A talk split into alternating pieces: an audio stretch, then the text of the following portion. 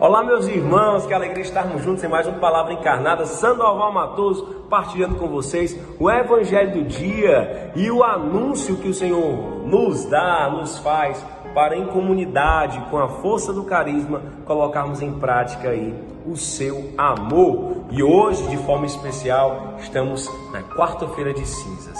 Hoje, dia 22 de fevereiro, finalizando aí as festividades de carnaval e inaugurando, iniciando a quaresma de 2023. Que nós possamos então clamar a presença do Espírito Santo para que neste dia o Senhor nos dê a graça de mergulharmos no seu amor, na sua vontade e prepararmos o nosso coração para este grande retiro que ele reserva para nós. Estamos reunidos em nome do Pai, do Filho e do Espírito Santo. Amém. Vinde, Espírito Santo, enche os corações dos vossos fiéis e acendei neles o fogo do vosso amor. Enviai, Senhor, o vosso Espírito e tudo será criado e renovareis a face da terra. Oremos, ó Deus que instruíste os corações dos vossos fiéis com a luz do Espírito Santo. Fazer que apreciemos certamente todas as coisas segundo o mesmo Espírito e gozemos sempre de Sua consolação.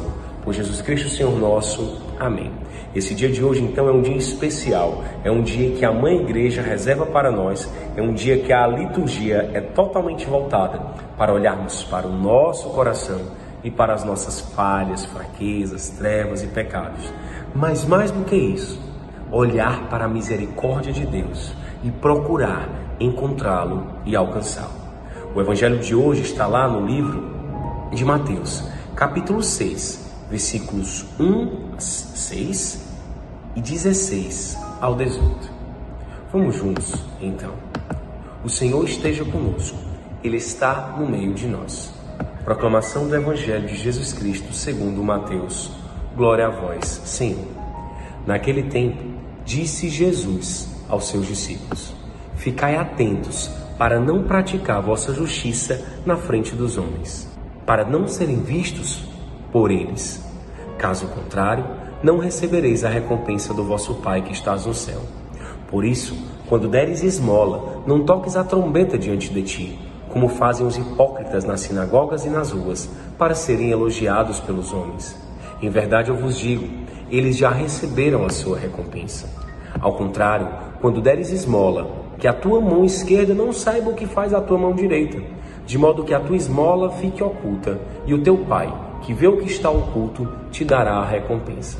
Quando orardes, não sejais como os hipócritas, que gostam de rezar em pé, nas sinagogas e nas esquinas das praças, para serem vistos pelos homens. Em verdade eu vos digo, eles já receberam a sua recompensa. Ao contrário, quando tu orares, entra no teu quarto, fecha a porta e reza ao teu pai que está oculto, e o teu pai que vê o que está escondido te dará a recompensa. Quando jejuardes, não ficais com o rosto triste como os hipócritas.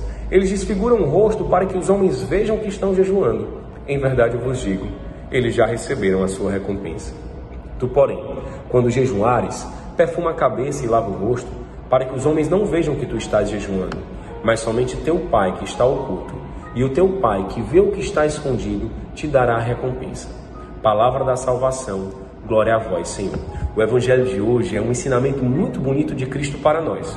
Ele nos convida a vivenciar três atitudes capazes de nos ajudar a experimentar da misericórdia de Deus e a purificarmos o nosso coração. Na quaresma, nós celebramos, né? Nem celebramos e nos preparamos, principalmente nos preparamos. 40 dias nos preparamos para a festa da Páscoa. E essa festa ela é tão importante que a igreja nos convida à preparação. Ora, se eu vou para um casamento, se eu vou para um aniversário, eu me preparo para aquilo. Eu me preparo para vivenciar isso. Então, é natural e é normal que eu também prepare para a maior festa da Igreja Católica que é justamente a Páscoa do Senhor. Muitos acham que é o Natal, mas a festa maior mesmo é a Páscoa, a morte e a ressurreição de Jesus Cristo. Esse ano nós temos o casamento de Larissa Pacheco, não é? Loucura! Larissa Pacheco está se preparando aí com o Serginho há tempos. Então, olha que interessante. Eles se preparam vários anos, né? Assim, vários dias, meses para essa festa. A igreja então nos convida a nos preparar o quê? para a grande festa da Páscoa. Essa preparação são 40 dias que nós chamamos de quaresma, que se inicia hoje. A palavra quaresma, ela remonta justamente a esses 40, que na Bíblia é um número profético, é um número sagrado, é um número simbólico que significa preparação, conversão, pureza e penitência.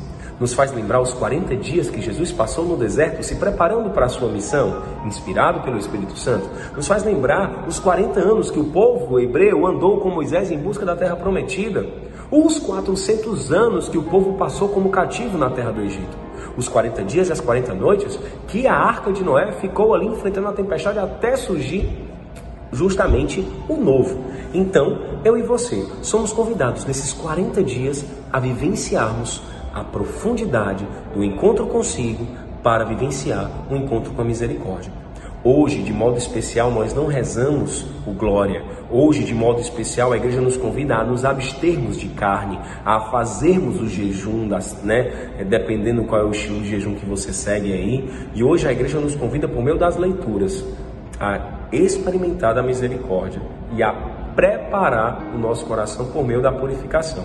A cor é o roxo que nos remete à penitência e a essa espera, para que juntos possamos morrer com Cristo para ressuscitá-lo. E o evangelho de hoje, então, ele vai falar justamente esse conselho de Jesus. Olha, cuidado para que a gente não queira, né, fazer as coisas não para Deus, não por Deus, mas para sermos vistos pelos homens. Jesus falou, quem faz as coisas para ser visto pelos homens já recebeu uma recompensa. Essa glória desse mundo que não tem o menor sentido, satisfaz um ego que não tem o menor sentido, tá?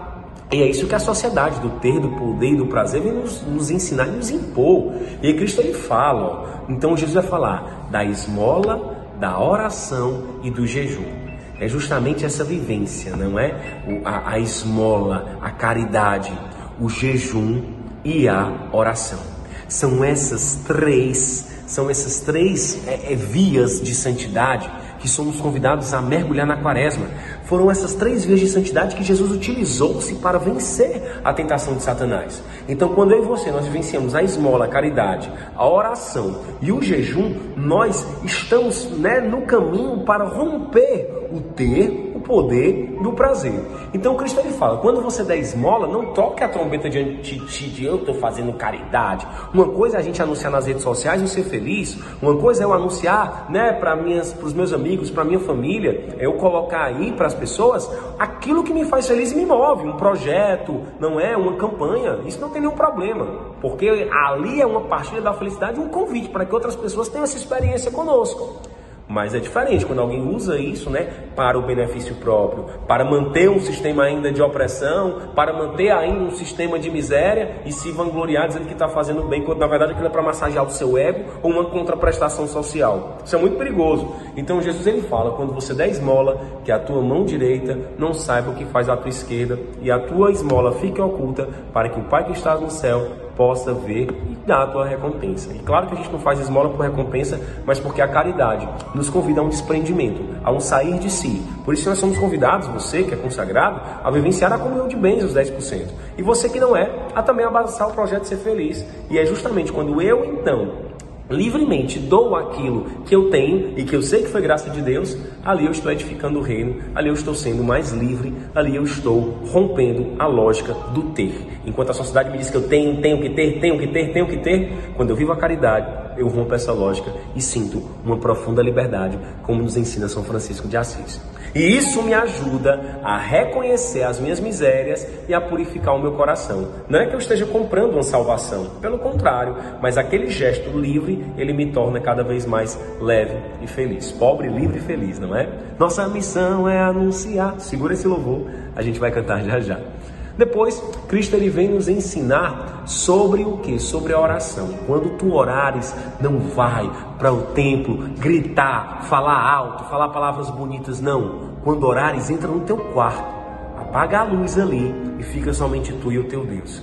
Olha que coisa interessante. Jesus ele nos ensina que a oração é um caminho de salvação, mas essa oração tem que ser um diálogo meu e Deus e não um grito, né? Não um, um, uma, uma euforia para que outros possam olhar. com palavras bonitas e tudo mais. Jesus ele utiliza-se também da oração para enfrentar as tentações do inimigo. Jesus utiliza-se da caridade para enfrentar as tentações do inimigo. E nesse processo, eu e você somos convidados, não somente nesses 40 dias, mas a olhar para o nosso coração e a passarmos mais tempo com o Senhor. Pode ser um texto, pode ser o rosário, pode ser ali uma meditação, pode ser a palavra encarnada, pode ser a Santa Missa.